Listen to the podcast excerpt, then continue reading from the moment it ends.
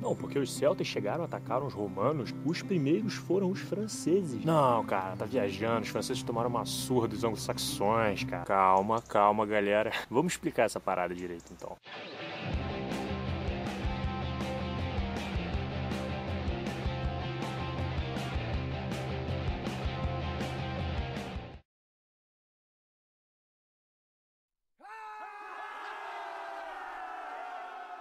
Fala galera, estamos aqui novamente. Naquele primeiro vídeo que eu fiz, eu tinha feito uns comentários sobre como é que tinha sido a invasão aqui, tipo, dos outros povos e tal, e a galera parece que gostou, tipo, bastante, assim. Então eu resolvi tomar a liberdade de ir um pouco mais fundo nessa parada e explicar um pouco para vocês, beleza?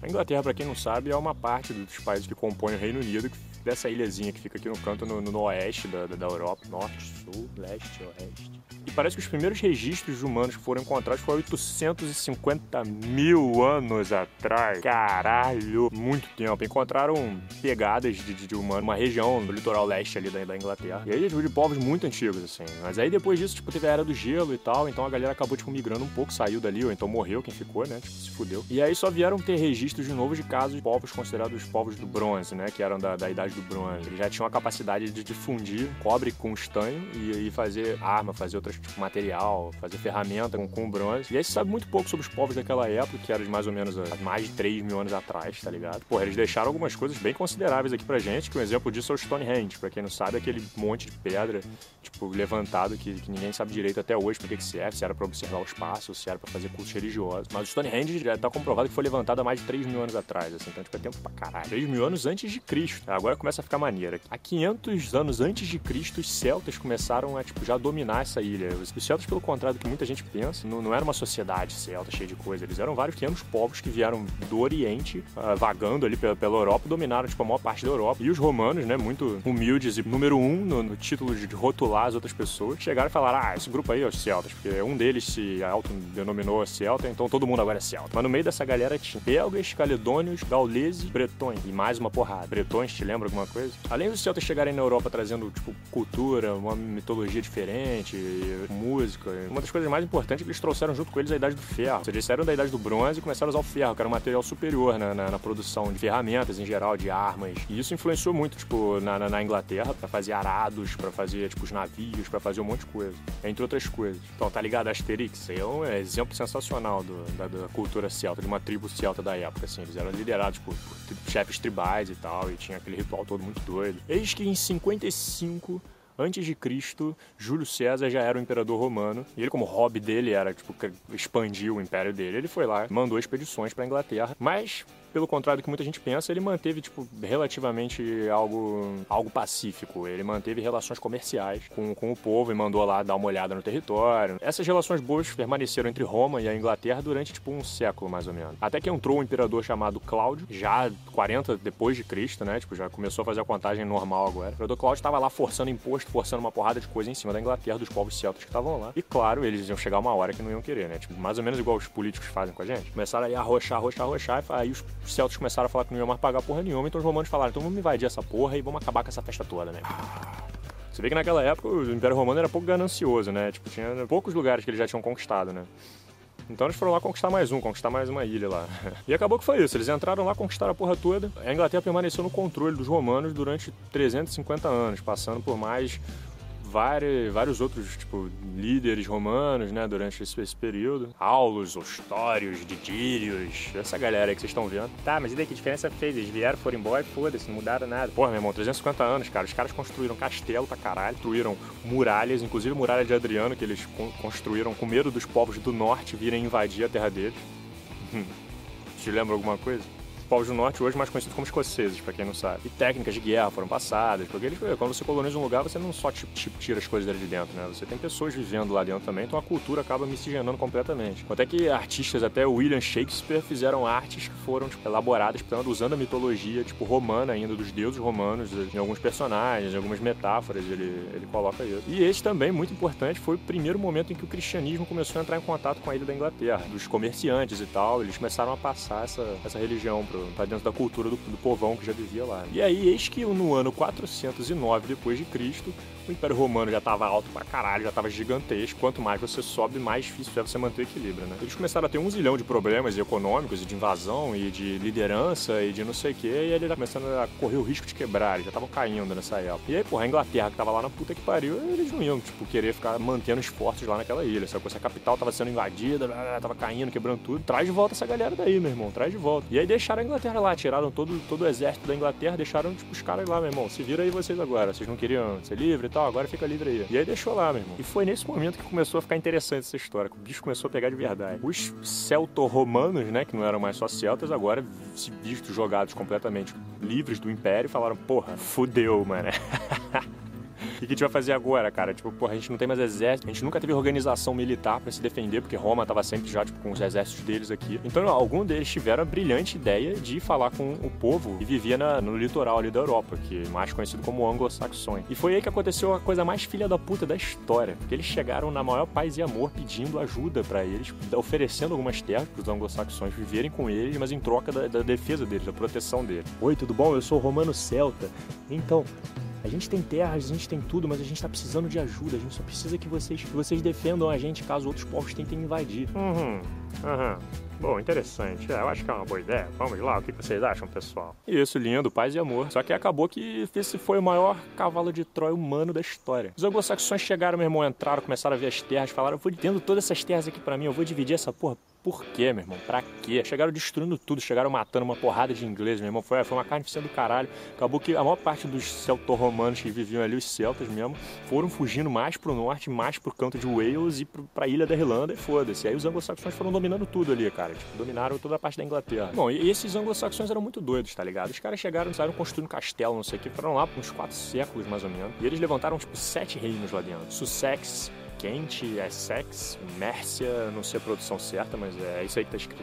E, meu irmão, pros historiadores, cara, pelo que eu dei uma estudada, tipo, essa, essa fase é bizarra. É, é, impossível você tentar, tipo, dizer com certeza o que aconteceu. Porque os caras eram malucos. Eles, tipo, acontecia um negócio, acontecia X, eles contavam X mais 5, tá ligado? Contavam X mais 20. Tipo, eles mudavam completamente. Porra, botava dragão na história, botava, tipo, caralho, a 4. Tá ligado Game of Thrones, cara? foi um verdadeiro período de Game of Thrones, tá ligado? Eram sete reinos ali brigando entre eles e com uma porrada de lenda no meio, tá ligado? É, Rei Arthur, os Cavaleiros da Tábua Redonda, não sei o quê. Tipo, que ninguém sabe direito o que aconteceu naquela porra. Mas só sabem que, que a língua deles influenciou, tipo, muito, muito, muito no inglês, porque o inglês é extremamente parecido, se você pegar, tipo, a, a origem né, das palavras, com a alemã, com esses países dali, do que com o elfo, por exemplo, que eram línguas mais baseadas no celta. E essa é uma das provas de que realmente rolou uma puta racismo na época que jogou todo mundo que era antigamente pros cantos, assim. Foi nesse período que o cristianismo se instalou de vez aqui nessa ilha. Aquele maluco famoso, Santo Agostinho, tá ligado? Ele veio para cá para batizar um dos, um dos reis mais poderosos daqui, foi batizado como cristão, e a partir desse momento todo mundo que seguisse ele ia ser cristão também, e aquela coisa toda que todo mundo já sabe. Eis que em 795, os vikings começaram a aparecer descendo do topo lá do, do, dos países nórdicos, começaram a invadir a porra da Inglaterra. Dizem que eles vieram com a maior frota que a Inglaterra já viu na vida. Você vai saber, né? Tipo, do jeito que os anglo-saxões contam a história, eu não duvido nada que tinha dragão tinha Deus, trovão, das chamas, porra, porra toda no, no, no meio da parada, serpente do mar, os caralho. Mas os vikings realmente é, eram uma, povos muito fortes, eles eram bem desenvolvidos e eles enfiaram a porrada na maior parte dos anglo-saxões, eles perderam tipo, poucas guerras aqui, eles invadiram uma porrada de coisa. Você vê que é uma ilha bem pacífica esse lugar, né? Bem tranquilo. Mas acabou que depois que acalmou os ânimos aqui da galera, eles acabaram vivendo juntos, todo mundo. Os vikings, os anglo-saxões, tipo, os celtas que sobraram, né? Que ainda estavam por aqui, mais parte de romano. Ó, ó que vira-lata que é a galera, vira-lata pra caralho. E aí os vikings passaram, mas influenciaram na cultura daqui com as técnicas de navegação iradas, e arma, casacos principalmente, tipo, eles eram muito bons em fazer, tipo, roupa de frio, né? Lógico, né? Lógico. E, e, na própria cultura também, tipo, a palavra Thursday, que é o dia da semana, na verdade vem de Thor Day, dia de Thor, tá ligado? Thor é um deus viking que representa lá o trovão e não sei o que, todo mundo já sabe. E algumas palavras também. É fácil descobrir palavras que vieram do norte. Você vê todas as palavras que são parecidas em espanhol, em português, em francês, em italiano, não sei o que. Tipo, inglês não tem, tipo, nada a ver, tá ligado? Aí você sabe, essa palavra provavelmente veio dos vikings. E tá aí, ó, um exemplo de uma palavra dela. Desculpa a pronunciação, porque eu não sei como pronuncia, mas Marie, Marit, Marito, marido, marido, husband, husband, caralho. Enfim, esse é um exemplo de uma das palavras. A outra é Windows também, tipo, sei lá, um negócio que não tem nada a ver, tá ligado? Mas aí depois dessa brigalhada toda de reino, acabou sobrando um que ficou conhecido como o rei da Inglaterra, tipo, que seria de uma forma tentada, tentar unificar mais ou menos ali em geral. Mas eis que em 1028 nasce um cara chamado Guilherme, o Bastardo. Olha que título bonito para alguém naquela época. Guilherme o Bastardo. Às vezes ele nasceu na Normandia. Tentaram matar ele algumas vezes, inclusive mataram uma criança uma vez estava dormindo do lado dele achando que era ele, para impedir que ele fosse indicado como Duque da Normandia pelo pai dele. Mas aí acabou que não conseguiram, o cara acabou realmente virando Duque, ele era carismático pra caralho.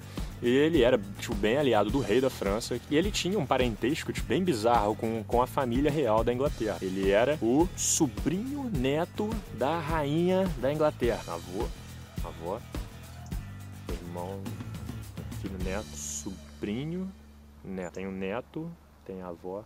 Não, você tem um pai, não, pai vai ser o pai, a mãe do, do, pai, o irmão da mãe do pai. Enfim, é a porra do, do sobrinho neto, tá? Em 1066, o atual rei da Inglaterra morre, o rei Eduardo, e deixa o trono à mercê tipo, de dois candidatos, né? Que no caso seria um conde de um reino anglo-saxão de lá, que foi o indicado pelo rei, e um rei viking, que também estava querendo, tipo, chegar para tomar o, trono. E aí, nesse momento, Guilherme viu, parceirão Guigui, viu que, que tinha uma oportunidade. Ele falou: não, não, não, não, não, mas eu tenho. Eu tenho sangue da minha tatavó, neta, da prima da minha mãe, não sei o que, era, eu mereço ficar nesse, nesse trono.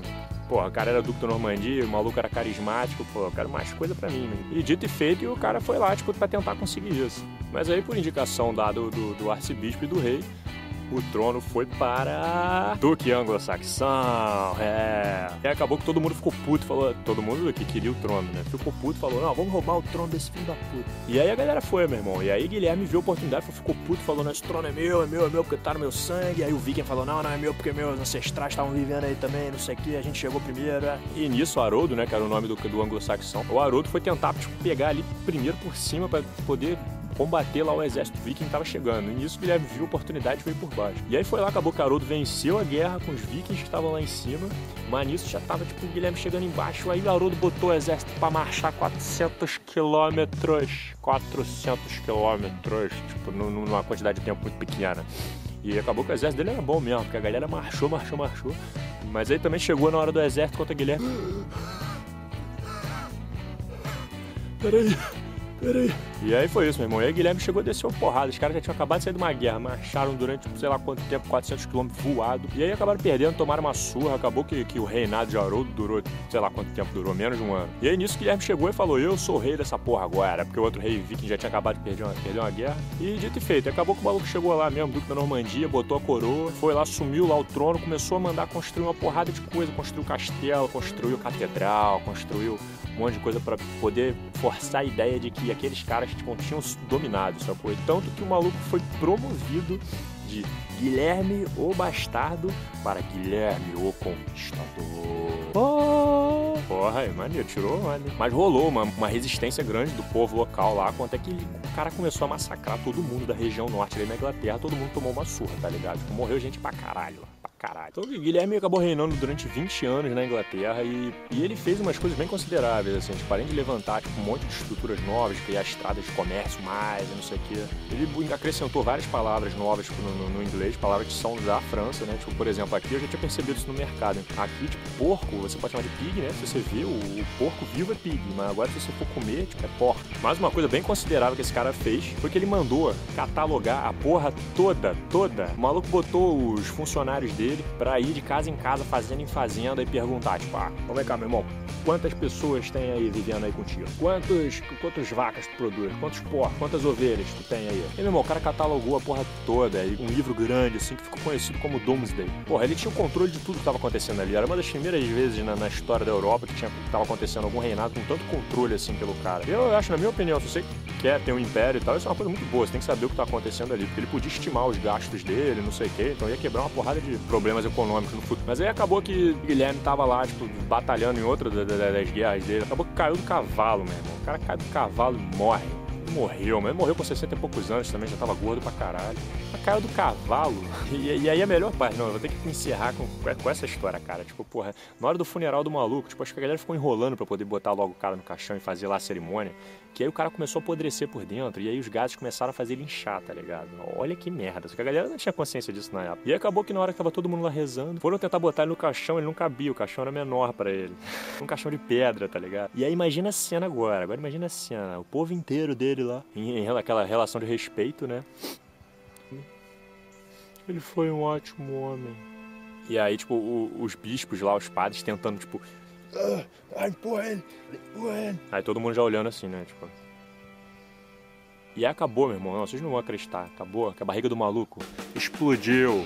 Explodiu. Explodiu, cara. Explodiu. E aí começou a sair água caindo dentro do caixão, tá ligado? Aquela água de corpo podre, tá ligado? E um gás, meu irmão, saiu, porra, espalhou um gás fedendo pra caralho. Tipo, imagina, imagina um gordo, 60 anos, morto, fedendo pra porra por dentro, todo, todo fudido por dentro, dentro da igreja, tá ligado? E aí todo mundo lá assim, tentando aquela cara, né, de não, não, vou, não vou perder o respeito, né, eu não vou perder o respeito. Aí nisso os padres já se olharam assim e falaram, puta que pariu, vamos acabar logo essa porra, nem eu tô aguentando esse cheiro de merda aqui dentro. Falei, em nome do Pai, do Filho, do Espírito Santo, para, e acabou, e tipo, o cara foi encerrado, e aí fim dessa porra.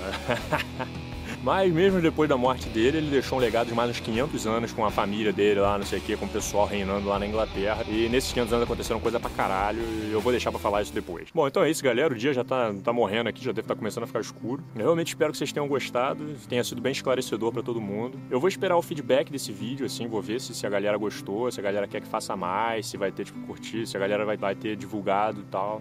Se eu achar que o feedback foi, foi positivo, aí eu faço mais nesse estilo, eu faço, pesquiso mais, eu faço de outros lugares também. Eu continuo essa história da Inglaterra. Forma acho que bem divertido para mim de acabar aprendendo também, de passar esse conhecimento para quem quiser, né? Para quem quiser ver. Ah, é, antes que eu me esqueça, eu vou ficar agora, tipo, um mês sem gravar vídeo nenhum, porque eu vou viajar, eu tô indo pra Islândia!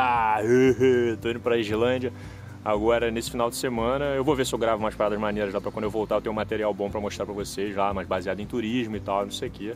Mas enquanto isso, divirta-se com esses vídeos e os antigos que eu já fiz para quem não assistiu ainda. Já... Ah, eu tô voltando aqui agora para casa, mas é que eu tinha esquecido de falar isso no vídeo. É...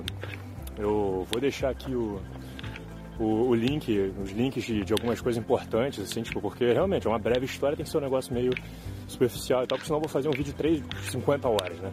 Mas para quem quiser saber mais sobre as histórias e tal, eu vou indicar aqui uns links para vocês olharem e tal, tipo, tem um documentário bem legal da, da BBC, tem tem outras coisas, tem um canal muito interessante de uma mulher que eu encontrei, uma espanhola, ela fala espanhol, mas dá para entender, não é um espanhol difícil.